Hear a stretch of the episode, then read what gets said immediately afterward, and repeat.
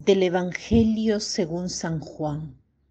Los judíos trajeron otra vez piedras para apedrearle. Jesús les dijo, muchas obras buenas que vienen del Padre os he mostrado. ¿Por cuál de esas obras queréis apedrearme? Le respondieron los judíos, no queremos apedrearte por ninguna obra buena sino por una blasfemia y porque tú, siendo hombre, te haces a ti mismo Dios. Si no hago las obras de mi Padre, no me creáis, pero si las hago, aunque a mí no me creáis, creed por las obras, y así sabréis y conoceréis que el Padre está en mí y yo en el Padre. Querían de nuevo prenderle, pero se les escapó de las manos. Estamos en la última semana de la vida terrena de Jesús. Jesús está de nuevo en Jerusalén para la fiesta de la dedicación. ¿Qué era esta fiesta?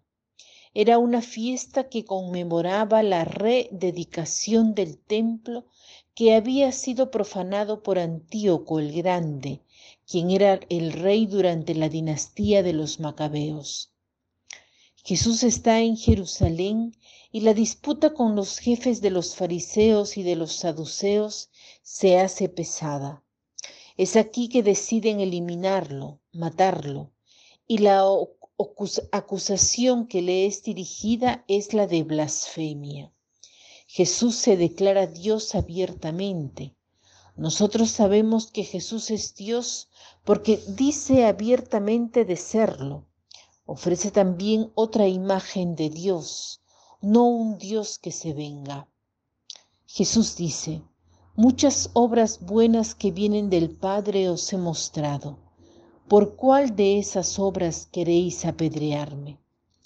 Pero le responden, no queremos apedrearte por, ninguna obra buena, sino por una blasfemia y porque tú, siendo hombre, te haces a ti mismo Dios.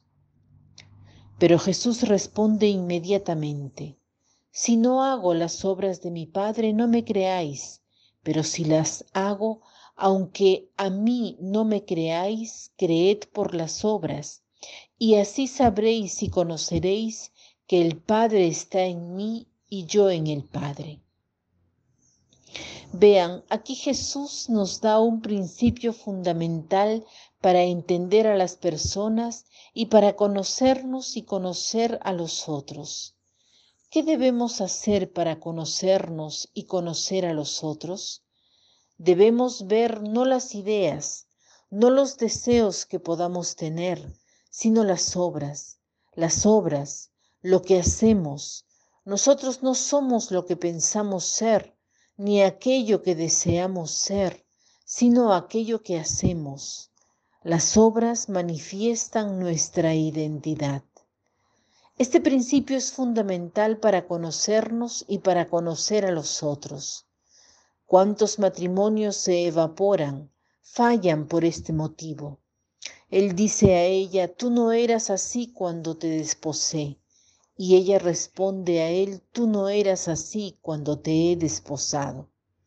No, no es así, eran como, lo, eran como los vemos ahora, pero teníamos los ojos forrados de queso, como se dice en Roma. No veían al hombre porque proyectábamos nuestros deseos, nuestras ideas en la otra persona, nuestras aspiraciones. Proyectábamos aquello que necesitábamos ver, Veíamos eso, pero no veíamos los hechos, las obras. ¿Cuántas personas se engañan porque piensan que conocen a la pareja, pero en cambio se dejan atraer por el sentimentalismo, por el afecto, por el calor humano que impide ver los hechos, las obras que es lo que debemos ver? ¿Cuántas veces las personas dicen, no soporto a los que dicen mentiras y no se dan cuenta que en sus labios hay tantas cosas falsas que las dicen. Busquemos ver las obras. Hagamos hoy el propósito de comenzar a hacer lo que queremos ser. Por ejemplo, Si queremos ser sinceros, comencemos por quitarnos la mentira, incluso la más pequeña, la más insignificante de nuestros labios. No permitamos que la falsedad entre en nuestros corazones, incluso en las cosas pequeñas. Frenemos la lengua. Busquemos la verdad en cada circunstancia entonces no desearemos ser sinceros, sino que seremos sinceros, porque las obras son las que cuentan, las obras nos definen. Hagamos el propósito de ser lo que queremos ser por medio de la elección de obras concretas. Veamos lo que queremos ser y las obras concretas que manifiesten aquello que queremos ser. Para terminar, el pensamiento es de Jung, que dice así, tú sabes lo que haces y no aquello que dices que haces. Tú sabes lo que haces y no aquello que dices que haces.